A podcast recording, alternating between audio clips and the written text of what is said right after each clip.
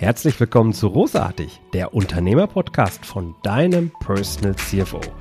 Mein Name ist Jörg Groß und hier bekommst du Tipps und Inspirationen direkt aus der Praxis, die du umsetzen kannst, um dein Unternehmen auch finanziell auf stabile Beine zu stellen. Lass dich anstecken und gehöre zu der Gruppe erfolgreicher Unternehmer, die ihren Weg gefunden haben, wie sie die Zahlen mit ihrem Bauchgefühl kombinieren können. Danke, dass du dabei bist. Lass uns direkt loslegen. Hallo, lieber Ingo. Schön, dich wieder einmal hier in meinem Podcast begrüßen zu dürfen. Vielleicht gibt es den einen oder anderen, der dich noch nicht kennt. Ja, normalerweise stelle ich ja jetzt die Frage, wie erklärst du einen Schüler, was du machst? Jetzt darfst du vielleicht mal ganz kurz für Erwachsene machen, damit wir schnell in das Thema kommen, weil ich möchte heute mit dir eine ganz besondere Podcast-Folge machen. Äh, ich möchte nämlich gerne dich so ein bisschen challengen und dir so ein paar Stichworte hinwerfen, die mh, hm, ja immer mal wieder bei in meinem beruflichen Alltag so an mich herangetragen werden. Und kann man das absetzen, kann man das nicht absetzen? Und deswegen würde ich da ganz schnell reingehen, um zur Sache zu kommen. Aber zunächst mal, erzähl doch mal kurz, wer bist du, was machst du und warum bist du der Richtige für diese Sendung? Ja, dann frage ich mich auch, warum ich der Richtige für deine Sendung bin, nochmal, dass, ich, dass du mich überhaupt eingeladen hast. Ich fühle mich aufs Tiefste geehrt, lieber Jörg. Aber es scheint ja beim letzten Mal dann nicht ganz so äh, schief gelaufen zu sein. Ja, vielen Dank nochmal für die Einleitung. Ja, kurz zu mir, Ingo Sirk, Steuerberater, Geschäftsführer der Baumann Steuerberatungsgesellschaft, äh, drei Büros, zwei in Düsseldorf, eins in Duisburg, ungefähr 30 Mitarbeiter, plus minus, mit Azubis, mit allem, was man so hat. Unter anderem auch sind wir jetzt ähm, sechs und hoffentlich demnächst sieben Steuerberater, Klammerinnen. Eine ist gerade in der Ausbildung. Wir drücken in die Daumen. Mhm. Ja, das so kurz zu mir. Ähm, wen betreuen wir? Wir betreuen äh, die Rent von der Rentnerin, sage ich mal, bis zur deutschen Tochter internationaler Konzerne, so ziemlich alles, quer durch Deutschland. Da digital. Digital, ja. genau. Ganz das digital. Macht, das macht dich nämlich schon mal zu einem besonderen Steuerberater, wirklich digital. Also da funktioniert dann auch, wenn man mit LexOffice alles vorbereitet und an den Ingo die ganzen Sachen weiterleitet. Der weiß Richtig. damit dann auch umzugehen oder wo dann gegebenenfalls Probleme sind. Genau, und, und ansonsten haben wir ja dann auch einen EDV-Kaufmann extra äh, oder einen Thieler. Genau. ITler eingestellt, Systemadministrator sogar, hui, hui, hui, ja, ja. der uns dann hilft, die Daten dahin zu kriegen, wo wir sie haben wollen. Genau. Und neben dem ganzen digitale Steuerkanzlei-Thema äh, gab es für mich tatsächlich keine zwei Überlegungen, als ich mich gefragt habe, mit wem möchte ich denn mal potenzielle Absetzungstatbestände besprechen und mit wem nicht. Mhm. Ähm, weil bei dir ist es so, dass ich weiß, du sprichst auch klares Deutsch. Du flüchtest nicht zwingend in so ein BWL-Fachchinesisch, wie ich das gerne immer wieder sage, sondern wir reden Deutsch und das ist ja das, was ich gerne möchte. Ich möchte also gerne mit dir jetzt ein paar Punkte durchgehen, die immer mal wieder bei mir hochkommen und wo ich sage, ja, ich habe eine Ahnung davon, aber ich bin ja kein Steuerexperte. Ja, mhm. aber du bist eben einer. Lass uns direkt einsteigen, wenn du fertig bist. Ähm, gerne, gerne. Ein ganz großer Punkt ist ja immer wieder, wann kann ich einen Firmenwagen absetzen oder macht es vielleicht auch mehr Sinn, oder wann kann ich einen Firmenwagen überhaupt mir nehmen? Oder macht es mehr Sinn, ein Privatfahrzeug in ein Unternehmen einzubringen? Gibt es hier an der Stelle von deiner Seite aus äh, so Kriterien, die wir ansetzen können? Okay, da macht das Sinn, vielleicht Gesellschaftsform oder irgendwie Unternehmensgröße, irgendwie so allgemeine Sachen. Jetzt nicht zu tief ins Detail, weil sonst reden wir 30 Minuten über Firmenwagen. Ja, also man sollte sich halt am Ende des Tages immer die Frage stellen, ähm, wie kriege ich es hin, dass ich so viele Kosten wie möglich steuerlich berücksichtigt bekomme. So, und das muss nicht immer bedeuten, dass ich unbedingt den Wagen über die Firma kaufe und die, wie du schon sagst, ähm, ich nehme mal den Begriff Betriebsvermögen nehme. Genau. Ja, dass ich also den, den Pkw im Betriebsvermögen habe, sondern es kann auch durchaus sein, dass ich nur meine Kosten in diesem Betrieb einlege durch eben Aufzeichnungen, die noch nicht mal Fahrtenbuchqualität haben müssen. Also wo ich einfach nur nachweise, diese und jene Fahrt habe ich mit meinem Pkw gemacht. Und ähm, dann kann ich halt entsprechend 30 Cent pro gefahrenen Kilometer zum Beispiel einlegen an Kosten, ohne dass der Fahr äh, das Fahrzeug selber Betriebsvermögen wird. Mhm. Ja, da kann man da noch äh, gewisse umsatzsteuerrechtliche Besonderheiten bei berücksichtigen, dass man also auch aus diesen 30 Cent, wenn man die entsprechende äh, Tankrechnung hat, ähm, die Vorsteuer ziehen kann, ohne dass der Wagen über die Firma gekauft wurde. Ja, guck mal, das ist doch schon mal eine spannende Geschichte. Ich habe also einen privaten Wagen, habe jetzt aber eine betrieblich veranlasste Fahrt, weil ich zu einem Kunden fahre oder in eine Weiterbildung oder was auch immer. So ist das. Und dafür muss ich den Wagen jetzt einmal voll tanken, dann kann ich die Rechnung nicht nur den Nettobetrag in meine Kosten eben reinbringen, sondern ich kann auch sogar die Vorsteuer ziehen. Ähm, also soweit die, die 30, also die, die Rechnung an sich gar nicht, sondern äh, wenn du jetzt 100 Kilometer gefahren bist, hin und zurück 100 Kilometer, Ah. Also zweimal 50. Dann kannst du eben äh, da die 30 Euro ähm, steuerrechtlich geltend machen. Und wenn du jetzt meinetwegen vorher für 40 Euro getankt hast, könntest du aus den 30 Euro nochmal 19 Prozent äh, Vorsteuer ziehen. Danke, dass du das klargestellt hast. Ich glaube, das war ein wichtiger Punkt. Sehr ja. gut. Okay, macht also nicht immer Sinn, dass wir wirklich einen Firmenwagen einbringen, wo wir die Leasingrate Nein. oder den Kauf, gesamten Kaufpreis und dann die Abschreibung oder so, sondern manchmal ist es halt eben auch eine sinnvolle Entscheidung, einfach kostenbasiert auf den 30 Euro, 30 äh, Euro Cent pro Kilometer eben abzurechnen. Das ist genau. halt ein, ja, ein Rechenspiel, das man im Vorfeld einmal machen kann, bevor man eine solche ja. Entscheidung trifft. Ne? Also grundsätzlich gilt, ähm, je mehr man fährt, desto teurer darf im Verhältnis der Wagen werden. Ja, wunderbar. Das, das, ist doch gut. Das ist doch gut. Okay, anderer Klassiker, der jetzt so ein bisschen auch mit dem Firmenwagen natürlich zusammenhängen kann, sind Reise- und Bewirtungskosten. Jetzt mal Hand aufs Herz hier. Ähm, wenn ich mit meiner Frau essen gehe, kann ich dann auch draufschreiben, ich war mit dem Ingo essen? Das kannst das du natürlich tun. Das kannst du natürlich tun, auch ansetzen und in der Folge vielleicht sogar absetzen. Nur gleichzeitig unterschreibst du damit auch deine Steuerhinterziehung. Ja, also ähm, ich sag mal, ähm, inwieweit das jeweils nachkontrolliert wird, da gibt es unterschiedliche Erfahrungswerte. Ähm, es hängt natürlich auch alles ein bisschen davon ab, wie, ähm, wie welchen Umfang dein Unternehmen hat. Mhm. Ja, so ähm, und in welchem Bereich du gerade tätig bist. Es gibt halt Bereiche, da ist es üblich, äh, essen zu gehen. Das sind vor allen Dingen die Vertriebler und so weiter. Die gehen ja öfters mal mit den Kunden dann essen. Es gibt Bereiche, da ist das weniger üblich. Ja, mhm. also dass ein, ähm, ein ich sage jetzt mal, ein Elektriker mit seinen Kunden essen geht, äh, nachdem er denen, äh, was weiß ich, die Waschmaschine angeschlossen hat, ja, oder ein Deckenlicht, ist eher unüblich. Es sei denn, er bespricht mit dem den Neubau ähm, von vier Eigentumswohnungen. Mhm. Ja, das, das, das muss man halt einfach immer den Kontext sehen.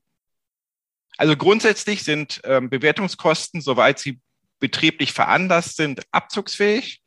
Mhm. Nur man sollte halt immer gucken, ob man sich damit strafbar machen möchte, wenn man da eine andere Person einträgt, als die, die wirklich einem gegenüber saß. Wenn genau. deine Frau allerdings Mitarbeiterin deines Unternehmens auch gleichzeitig ist, angestellt ist und ihr einen langen Arbeitstag hattet, weil irgendein Projekt fertig werden musste, dann ist sie genauso zu behandeln wie jeder andere Arbeitnehmer auch. Und dann habe ich äh, da auch die Möglichkeit, mit ihr essen zu gehen. Und diese Kosten sind dann auch zu 100 Prozent zu berücksichtigen und nicht nur zu 70, wie es genau. bei einer fremdbetrieblichen mhm. Bewertung ist. Und auch diese Episode wird dir präsentiert von LexOffice. LexOffice ist die Buchhaltungssoftware, mit der ich nicht nur meine eigene Buchhaltung zumindest mal vorbereite für den Steuerberater, mit der ich konsequent arbeite, wenn es darum geht, Rechnungen zu schreiben und den Zahlungsverkehr zu überwachen, die mir wahnsinnig viel Zeit abnimmt und extrem sich weiterentwickelt. Was da alles noch kommt, ist ein Wahnsinn. Ich freue mich darauf. Ich kann dir diese Software nur wärmstens empfehlen, wenn es darum geht, Zeit sparen zu wollen und trotzdem das Thema Belege und Buchhaltung so weit im Griff zu haben, dass der Steuerberater fast gar nichts mehr tun muss. Ich packe dir in die Shownotes einen Link rein. Da kannst du äh, LexOffice kostenlos für drei Monate lang einen vollen Umfang einfach mal testen und dich überzeugen.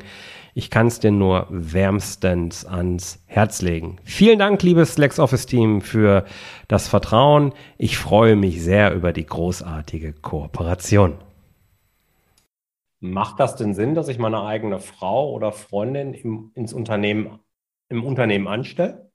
Das kann durchaus Sinn machen. Das hängt ähm, von, von verschiedenen Überlegungen ab, wie hoch der jeweilige Steuersatz ist, äh, wie es sozialversicherungsrechtlich aussieht. Da muss man verschiedene Punkte gegeneinander abklopfen.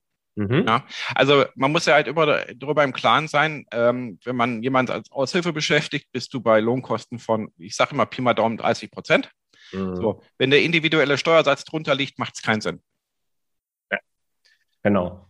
Also ganz wichtig und an der Stelle vielleicht auch nochmal betont, wir wollen hier natürlich nicht motivieren, irgendwie Steuern zu hinterziehen oder sowas. Nein. Es geht ganz klar einfach darum, sich zu überlegen, welche Gesetzmäßigkeiten liegen vor und wie kann ich sie für mich nutzen und wo ist genau die Grenze, dass ich eben tatsächlich eine Steuerhinterziehung mache. Da kann man ja auch unbewusst rein, reinrutschen, aber Dummheit schützt vor Strafe nicht, hat meine Oma immer gesagt. Ne? Also insofern. Ja. Ähm, ja gut, ähm, da sind wir ein bisschen im Steuerstrafrecht. Das, also da setzt schon ein Wissen und Wollen voraus. Ja. Mhm. Ähm, da möchte ich jetzt aber nicht so tief drauf Nein. eingehen. Nein, ich wollte es nur noch mal klarstellen. Also ne, jeder soll hier im Vorfeld ja. einmal recherchieren und gemeinsam mit dem Steuerberater rechnen. Ich möchte gerne einfach, dass wir ja inspirieren. Ah, das könnte auch für mich ein Thema sein und dann Richtig. immer mit dem eigenen Steuerberater die individuelle Situation. Situation. Sprechen. Genau. Das, das kann bei das dir ganz anders ganz sein wichtig. als wie bei mir. Ja, ja, genau. Das, das kann eine ganz halt andere so. Nummer sein. Steuerrecht ist halt nicht umsonst komplex. ja, ja, klar. Also äh, jedem Tierchen sein Pläsierchen, das passt da wirklich ganz gut. Genau. Gut. Ähm, konstruieren wir mal einen anderen Fall. Äh, nachdem wir jetzt essen gegangen sind, haben wir uns fest, haben wir festgestellt, Mensch, ich mache mal eine, eine Reise. Wir, flie wir fahren irgendwo hin, irgendwie schön, jetzt hier vom Nordrhein-Westfalen, in dem, keine Ahnung, Schwarzwald oder so, und buchen dort ein Hotel. Mhm. Nehmen unsere Freundin oder Frau mit, ist ja egal. Und ähm, vereinbaren mit dem Hoteldirektor ein Gespräch, um den vielleicht auch als Kunden zu akquirieren. Mhm. So, jetzt habe ich ja unterschiedliche Sachen. Ich habe Fahrtkosten, äh, die sowohl für mich als auch für meine Freundin gelten in einem Auto. Dann habe ich Hotelkosten, dann habe ich Verpflegungskosten gegebenenfalls auch noch für, für mich und für meine Freundin. Wie gehe ich denn mit dem Fall um? Ich muss als erstes die Frage stellen, was ist der Anlass der ganzen Reise? Naja gut, ich, ich habe ja mir jetzt einen Termin, einen Termin mit dem Hotelinhaber, weil er, weil, weil du so. Dann ist es so, dass die Fahrt ja äh, betrieblich veranlasst ist, weil du möchtest ja eine betriebliche Akquise durchführen. Mhm. Dass dann ähm, die Freundin mit auf dem Beifahrersitz sitzt oder vielleicht sogar fährt, damit du arbeiten kannst, ja. ähm, ist dabei nicht hinderlich. Ja, führt also zu keinen Kürzungen. So, und jetzt geht es aber weiter. Wenn diese Freundin nicht be äh, betrieblich bedingt ist, also sprich angestellt ist, oder ähm, als Subunternehmer für den Betrieb arbeitet, dann ähm, bleibt sie bei den weiteren Kosten außen vor. Das heißt, die Kosten für das Einzelzimmer könntest du geltend machen. Den Aufschlag fürs Doppelzimmer ist dann Privatvergnügen. Das muss ich mir dann vom Hotel auch entsprechend ausweisen lassen. Also eine separate Rechnung wahrscheinlich dann irgendwie. Genau, erstellen. das wäre am saubersten. Weil ansonsten, mhm. also in der Regel ist es ja so, dass das, äh, die zweite Person nicht ähm, den doppelten Preis ausmacht. Ja, das stimmt. So. Und wenn du jetzt eine, eine Rechnung, Komplettrechnung hast für ein Doppelzimmer mit zwei Personen, würde das Finanzamt sagen 50 Prozent, ja, nein. Da würdest du dich also selber schlechter stellen. Deswegen wäre es da vorteilhafter, man äh, lässt eben beide Rechnungen ausstellen und mhm. dass da eben die zweite Person separat draufsteht. Ja, sehr cool. Sehr cool. Okay. Bleiben wir mal zu Hause. Auch ein Klassiker. Homeoffice haben wir ja alle gerade so ein bisschen durchleben müssen in den letzten Monaten, ja fast Jahren. Ähm, dass, das, dass wir einen separaten Raum brauchen, damit wir überhaupt als Arbeitszimmer diesen irgendwie äh, deklarieren können, das setzen wir jetzt einfach mal voraus. Ich habe jetzt also einen Raum unten hier im Keller. Ich mache das ja auch so. Habe ja auch hier mein, mein Büro unten im Keller mhm. momentan. Ähm, wie gehe ich denn jetzt damit um? Was bedeutet denn das so? Jetzt für, müssen wir da, ja. Na, für genau. Nebenkosten beispielsweise auch und so. Ja, jetzt müssen wir bitte zwei Begrifflichkeiten ganz dringend unterscheiden, weil da bieten die meisten Menschen falsch ab. Okay. Ein Homeoffice ist etwas für einen Arbeitnehmer in, in, mein, in der sprachlichen Definition. Also jemand, der eigentlich in einem Unternehmen angestellt ist und von zu Hause aus arbeitet. Okay. So. Wenn ich ein Unternehmer bin, bevorzuge ich den Begriff Betriebsstätte. Okay. Was ganz andere steuerrechtliche Relevanz hätte. Ja. Ich meine, ich weiß, worauf du hinaus möchtest. Mhm. Ja. Wir hatten es äh, bei dem Homeoffice zum Beispiel sehr oft gehabt, dass die Leute dann ähm, Kosten für das häusliche Arbeitszimmer geltend gemacht war, haben, um ähm, aber woanders angestellt waren. Sei es zum Beispiel, ich, ich nenne jetzt mal eben die Lieblingsgruppe, Mandantengruppe aller Steuerberater, die Lehrer. So. Hm. Ja, und da war ja die Thematik gewesen, was ist nach zehn Jahren, wenn ich ein, oder beziehungsweise wenn ich eine Immobilie selbst bewohne und dort ähm, die mindestens zwei Jahre bewohne, ist ja die anschließende Veräußerung der Immobilie steuerfrei. Und da stellte sich bisher immer die Frage, was ist denn, wenn ich dann häusliches Arbeitszimmer geltend gemacht habe? Und da hat der äh, BFH jetzt aber letztens noch entschieden, ein häusliches Arbeitszimmer führt nicht zu Betriebsvermögen und ist deswegen nicht hinderlich für die Veräußerung nach zehn mhm. Jahren. Das betrifft Arbeitnehmer, bitteschön. Mhm. Jetzt gehen wir das ganze Spielchen zum Unternehmer. Da habe ich eine Betriebsstätte. Mhm. So. Und da sagt der, äh, sagt das Gesetz, wenn diese Betriebsstätte ein Fünftel der gesamten Quadratmeter ausmacht, der gesamten Immobilie oder einen Wert von mehr als 20.500 Euro hat, dann ist es Betriebsvermögen. Oh. Und dieser Teil würde dann auch bei einer späteren Veräußerung der Immobilie der, die Wertentwicklung mit besteuert werden. So, das ist also, ich hoffe, ich konnte das jetzt strukturiert darstellen. Ja, vielleicht halt in beiden Fällen. Nochmal. Ja. Ich, ich gebe das nochmal in meinen Worten kurz wieder, weil ich glaube, das ist wichtig wirklich. Mhm. Also wir, wir, sind ja hier im unternehmerischen Kontext, also gehen wir direkt mal in den Bereich Betriebsstätte rein und sagen, okay, wir haben jetzt hier ein Büro und dort sollten wir als allererstes mal feststellen, wie groß ist der Quadratmeteranteil an der Gesamtfläche? Das kann man ja relativ einfach. Und zwar, wenn wir jetzt ein Haus haben, der Wohnfläche nehme ich an. Also Keller und so weiter darf dann eigentlich nicht mitgerechnet werden. Es sei denn, es ist Wohnfläche. Richtig. Ja, so. Also der Wohnfläche, dann habe ich einen Anteil. Und dann nehme ich welchen Wert, um dann diese 20.500 Euro auch nochmal abzuklären, ähm, ich habe jetzt auch festgestellt, sind nur 17 Prozent oder sowas. Also da Haken dran. Jetzt kommen die 20.500 als zweites Prüfkriterium. Und da nehme ich den Kaufpreis oder den aktuellen Marktpreis. Nein, den Kaufpreis. Den des Kauf gemeinen Wert des gesamten Grundstücks. Des gemeinen Wert. Genau. Und so kann ich also prüfen, okay, ist mein Home, meine Betriebsstätte, ich bin immer so umgangssprachlich unterwegs, ähm, meine Betriebsstätte mehr wert als diese 20.500? Wenn nein, alles gut. Wenn ja, ist es Betriebsvermögen. Und wenn ich dann ein Haus verkaufen würde, muss ich dieses Betriebsvermögen gesondert nochmal versteuern. Richtig. So. Das gut. müsste man auch in der Regel, äh, müsste man diesen Teilbereich auch aktivieren. Mhm. Also sprich in seiner Bilanz oder in seiner Einnahmenüberschussrechnung darstellen. Okay. Was heißt das jetzt für meine jährliche Ergebnisrechnung? Egal, ob es eine BWA ist mhm. oder D&V Also ist. wenn, wenn man da drüber ist, ja. wir sagen also, es ist zu aktivieren, dann ist es so, dass ich die Kosten, die anteilig darauf entfallen, steuerlich geltend machen kann. Mhm. Und eben auch die anteiligen Anschaffungskosten über die Abschreibung. Mhm. Okay, und wenn es nicht ist? Dann könnte ich nur die entsprechenden Kosten durch Kosteneinlagegeld machen. Das heißt, da nehme ich jetzt Also ich sag mal, wenn ihr jetzt nur 10 Quadratmeter ausmacht, hm. also 10 Prozent, Entschuldigung, ja. ja dann ähm, ist es so, dass ich halt 10 Prozent meiner entsprechenden äh, Immobilienkosten da Geld machen kann, inklusive Strom, äh, Müllabfuhr, Wasser etc. pp. Versicherung auch, also Hausversicherung? Alles, was mit der Alles. Immobilie zusammenhängt. Wunderbar, okay. Ja. Gut, dann haben, haben wir das auch. So, jetzt haben wir das Büro, brauchen wir Arbeitsmittel. Mhm. Was, meistens machen wir uns nichts vor, wird zum Computer angeschafft. Ich brauche meistens ja irgendwie einen Computer. Und ja, das ist natürlich immer Betriebsvermögen, das sind Kosten, die wir für ein Unternehmen brauchen, aber eigentlich wissen wir alle, dass wir das Ganze auch irgendwie mal zum privaten Internet surfen oder für private Briefe oder ähnliches eben brauchen. Kann ich mhm. es trotzdem voll absetzen oder nicht? Ja, kannst du. Kann ich. Kannst du. Gibt es da irgendwelche Grenzen, die ich zu beachten habe? Nein, Also äh, ich sag mal, äh, wir haben jetzt ja sowieso dann noch Anfang des Jahres hatten wir, äh, ich weiß jetzt nicht, ob du darauf hinaus möchtest, eine Neueinschätzung oder Neubewertung von Seiten der Finanzverwaltung bekommen, wo die Finanzverwaltung endlich mal eingesehen hat, dass ein nicht jeder Computer zwischen drei und fünf Jahren irgendwie nutzbar ist. Ja, mhm. sondern dass man die Kosten halt sofort geltend machen kann. Das gleiche gilt auch für die entsprechende, ähm, die, das gleiche gilt für die entsprechende Software.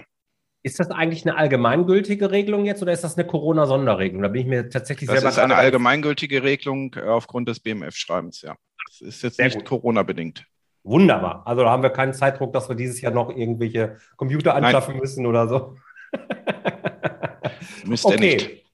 Äh, Klassiker, gerade wenn ja, es gilt sogar, Entschuldigung, wenn ich dir da ins Wort falle, ja. es gilt sogar so, dass wenn ich ähm, im Vorjahr einen Computer gekauft hätte, den ich noch mhm. über drei Jahre abgeschrieben hätte, dann äh, darf ich die Restnutzungsdauer ähm, jetzt äh, so runtersetzen, dass es jetzt im aktuellen Jahr dann entsprechend zu berücksichtigen ist. Mega, sehr gut. Ähm, also den Restwert. Mhm. Ja, genau, wunderbar.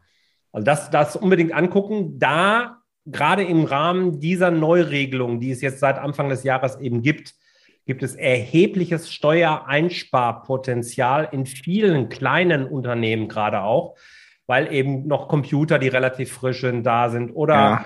äh, irgendwelche technische Ausstattung. Alles, was auch. man irgendwie darunter fassen kann, äh, kann man jetzt in diesem Jahr in die, ja, ge gegen den Gewinn rechnen, um das mal umgangssprachlich mhm. zu sagen, und damit natürlich die Steuerlast äh, mindern. Bin ich nur bedingt bei dir. Warum? Und zwar aus folgendem Grund. Ähm, viele Unternehmen hat es ja durch Corona relativ hart getroffen. Ja. Und ähm, die Gewinne sind sowieso schon am Boden. Ja, da macht es keinen Sinn, ist klar. Richtig. Man muss also ein bisschen darauf achten, ähm, bin ich jetzt, äh, in welcher Rechtsform ich unterwegs bin.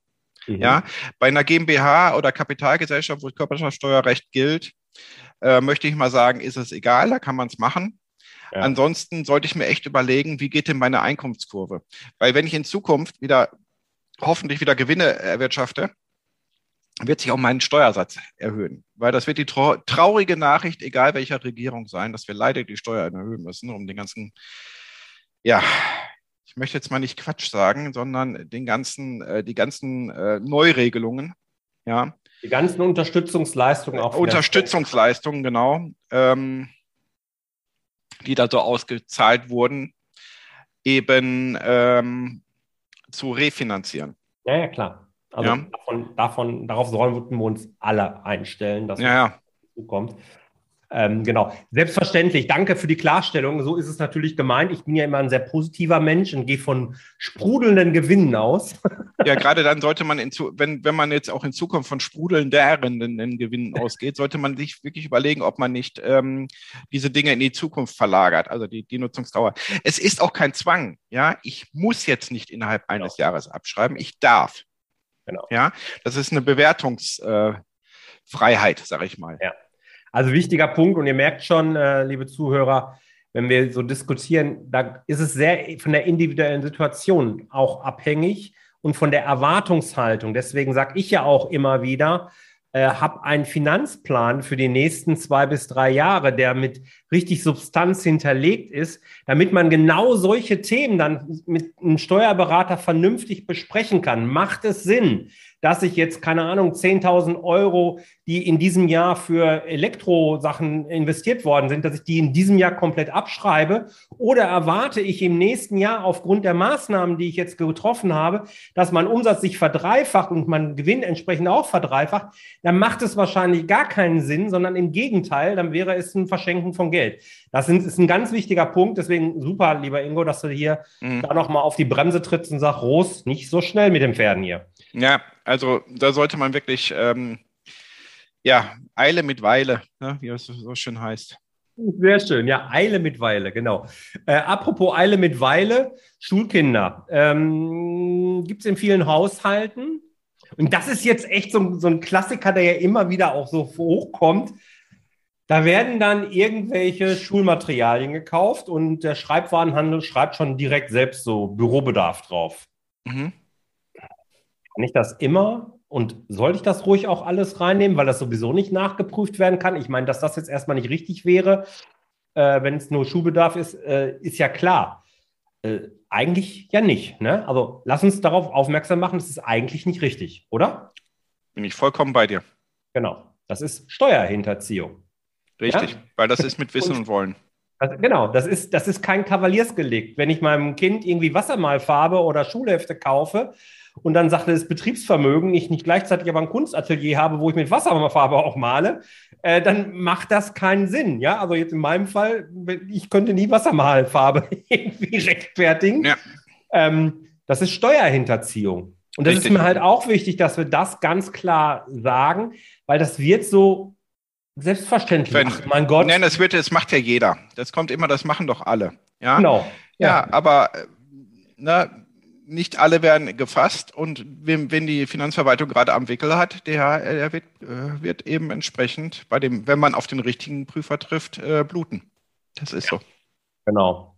Da kommen wir gleich zum Abschluss nochmal drauf. Äh, wie fällt das denn überhaupt auf?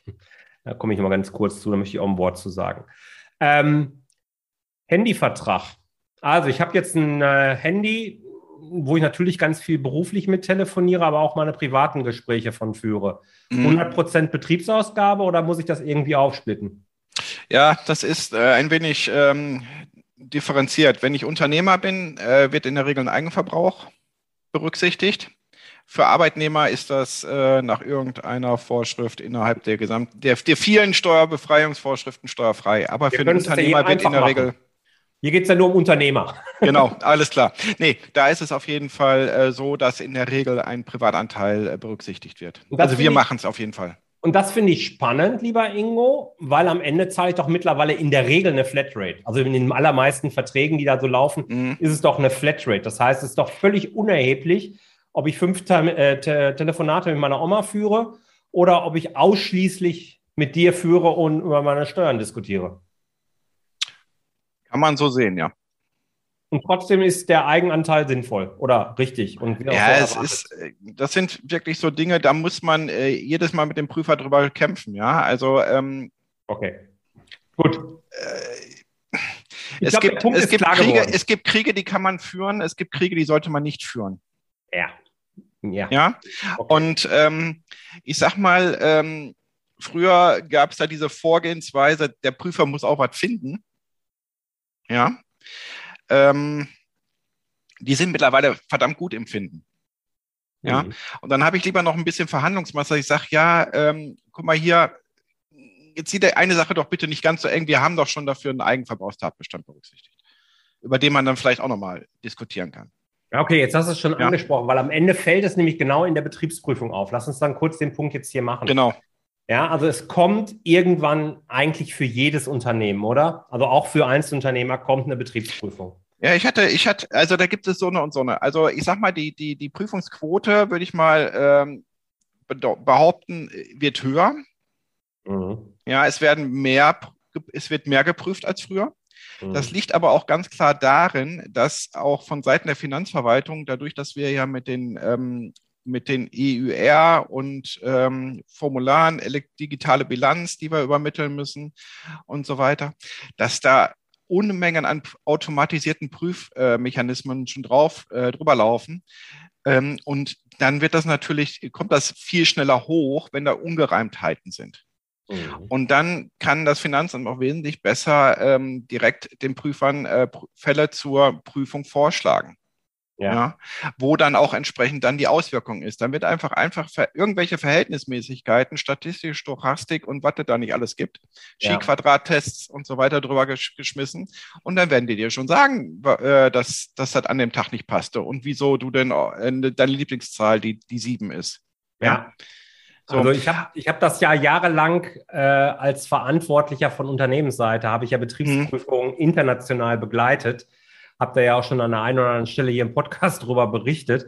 Und ich habe genau diese Entwicklung, die du jetzt beschreibst, die habe ich nämlich deutlich noch mitgemacht. Also mhm. von einem Betriebsprüfung die eigentlich von digitalen Daten gar keine Ahnung hatten, die wirklich alles ausgedruckt haben wollten. Und wenn irgendwas in einer Excel-Datei oder als PDF-Dokument war, wussten die gar nicht damit umzugehen. Bis hin zu, nein, ich möchte alle Einzelsätze, äh, möchte eigentlich Zugriff auf ihr SAP-System haben, dann mhm. ziehe ich mir die ganzen Sachen runter und wissen Sie was? Morgen kriegen Sie ein Ergebnis. Mhm. Dann sind die alles durchgegangen. Und was die Betriebsprüfungen da machen, ist jetzt, wenn ich SAP beschreibe, wieder größeres Unternehmen, ja, alles schön. Aber das machen die auch für eine Eisdiele beispielsweise. Die gucken sich die Daten einfach an und stellen dann den Branchendurchschnitt dagegen. Und wenn dann Auffälligkeiten sind, weil beispielsweise äh, wunderbares das Wetter, alle, noch, Eis, genau. alle Eisdielen hatten, hatten Rekordumsätze und du hattest als Eisdielenbetreiber an dem Tag irgendwie einen ganz schlechten Umsatz, ähm, dann wird eine das Frage Das ist sogar kommen. so, dass das, dass ja wirklich die aktuellen Wetterdaten mit, genau. mit kombinieren. Das ist genau. unglaublich, was die mittlerweile machen. Also diese künstliche Intelligenz schlägt dort halt auch zu. Das ja. machen die sich auch zu nutzen. Und das sorgt wiederum das, dafür, dass sie natürlich auch in der Lage sind, mehr zu prüfen. Ja. Und ähm, deswegen ist das auch so wichtig, dass man da schon mit Sinn und Verstand an dieses Thema rangeht und sagt, okay, welche Option bietet mir mein Steuerrecht? Und die möchte ich natürlich auch ausnutzen. Aber wo überschreite ich das Gesetz, um mich nicht in solche elendigen Diskussionen, da fällt mir auch nichts anderes so ein, äh, wirklich dann äh, viel Zeit zu investieren. Das kann ich, kann ich auch noch verwahren. Also über die Betriebsprüfung, die vermutlich jeden irgendwann mal treffen wird, ähm, fällt sowas dann gegebenenfalls aus. Komm, ich habe aber noch ein, zwei, drei Punkte. Versicherung. Welche Arten von Versicherungen kann ich in meinem Unternehmen mit anbringen? Also mir fällt jetzt ein, so Dinge wie eine Unfall- oder Krankenversicherung. Hm. Oder, naja, von mir aus auch Gebäudeversicherung oder beispielsweise auch so Beiträge für Berufsverbände, die es ja auch noch und nöcher gibt. Ähm, also ist es ganz einfach so, ja, um das mal, damit es nicht zu viel wird. Genau. Am Ende des Tages ist immer die Frage, ist es äh, betrieblich veranlasst oder nicht? Ja. So, also Beiträge zu Berufsverbänden, ja. Beiträge zum, ähm, was weiß ich, Kindergarten, nein. So. Ähm, Versicherungen. Äh, ist ziemlich ein schwieriges Thema immer. Ja, weiß ich, weil man es nicht so sauber äh, darstellen kann oder abgrenzen kann. Aber eine Krankenversicherung ist eine private Versicherung, geht auf, mein, auf meine ähm, Gesundheit. Ja, hat nichts mit dem Betrieb zu tun. Bei der Entschuldigung, bei der Unfallversicherung ist es so, ich gehe jetzt von der normalen Unfallversicherung aus, ja. ist auch privat. Mhm. Ja. Äh, einzige Ausnahme, Berufsgenossenschaft, fällt mit eigentlich thematisch unter Unfallversicherungen. Da habe ich ein Wahlrecht. Mhm. Ja, ob ich es betrieblich oder, äh, oder ähm, privat mache. Ähm, Thema ist ganz einfach. Wir wissen, eine BG, wenn sie zahlt, zahlt sie gut. Und wenn ich die vorher als Betriebsausgabengeld gemacht habe, die Beiträge, sind die Zahlungen nachher auch Betriebseinnahmen. Habe ich sie im privaten Bereich, sind sie steuerfrei. Hm. Ja, deswegen sollte man sich da gut überlegen, was man macht. Ja. Ja. Okay. Ähm, in dem Zusammenhang vielleicht noch ein Punkt, bevor ich dann zum letzten komme. Spenden. Hm, gib it. Ja, gib it. Gott sei Dank rate ich euch jedem zu, gerne Geld zu spenden, wann immer man es mhm. kann. Ähm, aber ist es jetzt eine Betriebs- oder kann ich jede Spende zur Betriebsausgabe machen oder ist es ein privates Vergnügen? Wenn die Firma, wenn die Firma spendet, kann man diese Spende dann auch abziehen. Wenn sie, wenn gewisse Dinge, äh, also es muss eine, eine, ähm, ich gehe jetzt nicht von Flutkatastrophen ähm, und so weiter aus, ja. Mhm, ja. Das sind, da gibt es spezielle Erlasse zu. Mhm. So. Ähm, ich weiß jetzt auch nicht genau, wo deine Frage am Ende des Tages hinzielt, aber grundsätzlich, wenn es eine gemeinnützige Organisation ist, die auch ähm, entsprechend Spenden annehmen darf und auch registriert ist und Spendenbescheinigungen ausstellen darf, dann kann ich die natürlich auch als Betriebsausgabe geltend machen. Ja. Pass auf, okay, machen wir es konkret. Ich bin ja, soll ich sagen, Botschafter, egal, wie auch immer. Also ich, ich engagiere mich ja auch bei Happy Children Nepal. Den mhm. Link dazu packe ich mal in die in die Shownotes, falls jemand was Gutes für kleine Kinder in Nepal machen möchte. Da bin ich äh, mit in der Administration, helfe so ein bisschen und so weiter. Feine Sache. Und ähm, ja, ist eine ganz tolle Geschichte. Ich kenne die, die Gründerin, die liebe Gabi, die kenne ich sehr gut persönlich und weiß eben, mit wie viel Liebe die eben die, die Kinderdörfer in Nepal da aufgebaut hat. Das sind insgesamt zwei. So, mhm. ähm, jetzt war, beschließe ich als Privatmensch oder Unternehmer, wie auch immer, ich möchte ein so ein Patenkind gerne äh, finanzieren. Hört sich fast ein bisschen doof an, aber lassen wir das mal so. Ja. Jetzt könnte ich ja sagen, ist ein Privatvergnügen. Ich kann aber auch sagen, nee, das macht jetzt die Firma Jörg Groß. Ja. ja. Ist ein Einzelunternehmen, ja, insoweit. Also ja, klar, Fall, ja. klar. Wenn es, wie gesagt, wenn es eine äh, als gemeinnützig anerkannte Organisation ist, ja. kann man die Spenden auch als Betriebsausgaben absetzen. Das ist richtig. So, und da geht es weniger darum, was macht die gemeinnützige Organisation, sondern wirklich Stichwort gemeinnützige Organisation. Das ist genau Richtig. der Punkt, auf den ich hinaus wollte. Und das, da gibt es ja auch entsprechend die Spendenbescheinigungen. Genau. Ja, das ist ja gleiche für sportliche Sachen und genau. so weiter. Politische. Ja, okay. Gut. Dann noch ein Klassiker zum Abschluss, weil wir sind schon über eine halbe Stunde dabei, sonst wird es auch viel zu viel an Themen, die wir da haben, mhm. obwohl ich doch eine Liste hier letzten Endes hätte. Ähm, wenn ich jetzt beispielsweise, wenn ich jetzt irgendwie Investitionen täte, irgendwie in Aktien was mache, mhm. da gibt es ja immer, und ich möchte da genau auf diesen Punkt Holdingstruktur auch hinaus, oh. weil ich weiß, da gehst du, gehst du immer so schön steil, wenn du das. ja, es, gibt ja, es gibt ja genügend da draußen, die verkaufen dir ähm, du brauchst eine Holdingstruktur, weil dann kannst du deine Investitionen in Aktien und so weiter endlich betrieblich absetzen. Das ist der Hintergedanke, nur damit du, damit du jetzt richtig abbiegst. ähm, inwiefern ist das Bullshit? Und wann kann ich Investments in Aktien, in irgendwas, die ich für irgendeinen Zweck mir zurücklege, ähm, denn eben ja auch betrieblich absetzen. Ich kann ja auch beispielsweise. Ja, betrieblich absetzen, der Begriff, der, der, der, Begriff gefällt mir schon nicht, ja. Also tut mir leid, Jörg. Ja, tut mir leid. ja, weil die Sache ist ja so, also das Konstrukt läuft ja wie folgt. Ja. Ähm, wenn ich in Form einer Kapitalgesellschaft, ich nehme jetzt mal die, also eine Holding ist ja nur ein Begriff, ja. ein englischer Begriff für eine Kapitalgesellschaft, in der Regel eine GmbH-Struktur. So, man hat also äh, man hat eine operative GmbH, also die, die das Tagesgeschäft mag, die Jörg Roos Beratungs GmbH zum Beispiel. Mhm. So, und die GmbH-Anteile werden dann von einer zweiten GmbH gehalten. Mhm. Das ist dann die berühmt-berüchtigte Holding. Mhm.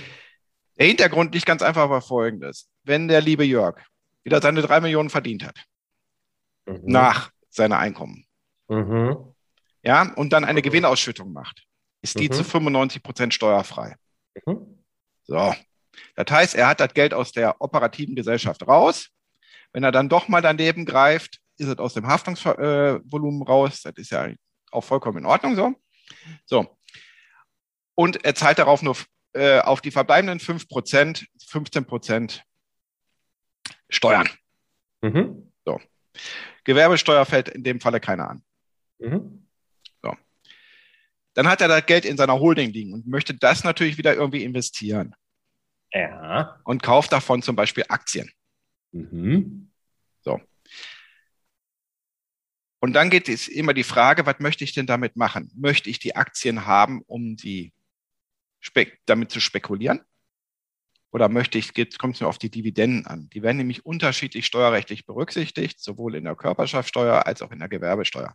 Mhm. Das ist halt das ganze große Thema dahinter.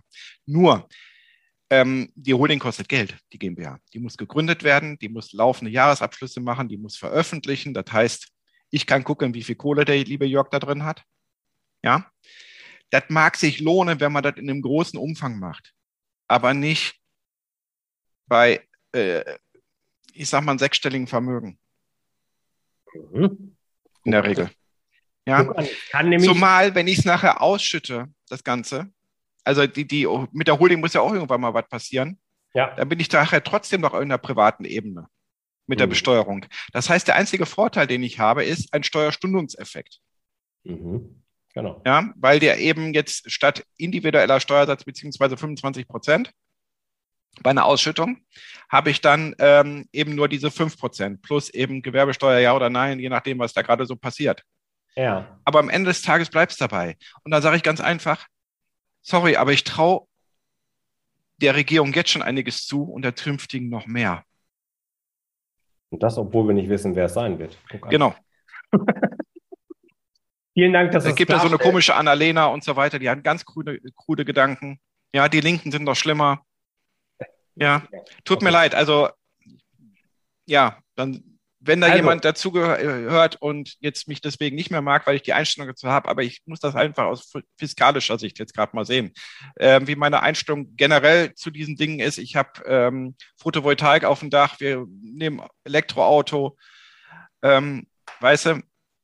Nee, aber jetzt cool. habe ich einfach die, die, äh, die, äh, meinen Beruf auszuüben und da muss ich halt auf die Penunsen meiner Mandanten gucken. Punkt. Genau das, genau das ist der Punkt. Es geht hier nicht um irgendwelche politischen Richtungen oder irgendein Gedankengut, ja. sondern es geht am Ende darum, ähm, ja, wie gehen wir am besten mit unserem Geld um? Und du hast das sehr schön beschrieben, da wo, darauf wollte ich natürlich hinaus, weil mir wird diese Diskussion äh, auch extrem verkürzt immer dargestellt und geführt. Ja, mhm. wann brauche ich eine Holding, wann brauche ich keine Holding? Und nur wenn ich Altersvorsorge per äh, Aktien oder so mache, dann brauchst du auf jeden Fall eine Holding. Und ich sitze dann da immer und denke, ja, das ist ja alles schön, ich habe das Konstrukt verstanden, aber dann kommt genau dieser Stundungseffekt. Irgendwann ja. muss es ja doch wieder zu mir. Ja. Dann natürlich andere Zwecke, alle im Detail muss man sich angucken. Fakt ist auch, eine normale GmbH darf Aktien kaufen. ja, klar. Also, äh, wobei es ist mitunter, ähm, man muss da also bei den Banken noch äh, ein bisschen Arbeit reinstecken. Man braucht da so eine, ich glaube, die heißt LEI, also Leihnummer mhm. ja, damit man dazu berechtigt ist. Ähm, der ganze Kryptosektor kommt da jetzt auch demnächst auf uns zu. Ja. Und ähm, ja, hip ist, wer mit dabei ist. Ne? Also ich sag mal, ähm, ich befasse mich jetzt auch schon stärker mit der Besteuerung von, von, von Kryptowährungen, haben wir ja im Vorgespräch vorhin auch schon drüber gesprochen. Ich finde es eine interessante Kiste und die ähm, Finanzverwaltung hat ein, ein umfangreiches BMF-Schreiben Mitte des Jahres rausgegeben, ähm, wo sie sich damit auseinandersetzt. Da muss ich ganz ehrlich sagen, ähm, sehr lesenswert, das Ganze auch, um mal ein bisschen die Hintergründe und die Begrifflichkeiten zu verstehen. Wenn das dich, lieber Hörer, im Detail interessiert, verspreche ich dir, hole ich den Ingo nochmal und dann machen wir das eine Sonderfolge. Aber jetzt wird mir das zu viel sonst. Mining, Lending, Staking. Ja, ja, nein, nein, nein, nein, nein. Jetzt, also, Hauen wir alles durch. Ja, ja, ja, ja, genau. Da können wir eine Und eigene es gibt Folge nicht nur den Bitcoin, lieber Jörg. Also gib gerne Feedback, lieber Hörer, wenn du dazu mehr wissen willst, wieder, was das für deine steuerlichen Aspekte eben bedeutet, dann spreche ich da mit dem äh, Ingo gerne nochmal drüber. Für den Moment soll es das erstmal gewesen sein. Alle Links zu dir, lieber Ingo, packe ich natürlich wieder in die Show Notes rein. Wenn ihr dort Fragen habt, äh, Ingo zeichnet sich durchaus dadurch aus, dass er auch Antworten gibt, die man eben verstehen kann. Ich glaube, das habt ihr gemerkt. Ich kann nur sagen, vielen Dank, lieber Ingo, für diese ja, wieder mal sehr erfrischende und auch sehr aufhellende äh, Podcast-Folge, für dieses Gespräch mit dir. Mir hat es viel Spaß gemacht und ja, ich freue mich schon, wenn wir uns dann irgendwann demnächst Mal endlich wiedersehen. Ich mich auch, lieber Jörg, ich mich Alles auch. Klar. Es ist, wir wohnen ja auch nicht so weit auseinander. Ja, wir sollten das jetzt mal langsam wieder geregelt kriegen, genau. Ja. Also, danke. Danke auch. Vielen Dank, dass du dabei warst. Wenn dir diese Folge gefallen hat, dann vergiss nicht, diesen Podcast zu abonnieren. Und wenn du das nächste Mal eine gute Freundin oder einen Freund triffst, dann vergiss nicht, von Großartig, dem Unternehmer-Podcast vom Personal CFO zu erzählen. Mein Dank ist dir sicher und bis dahin bleib erfolgreich und sei großartig. Dein Jörg.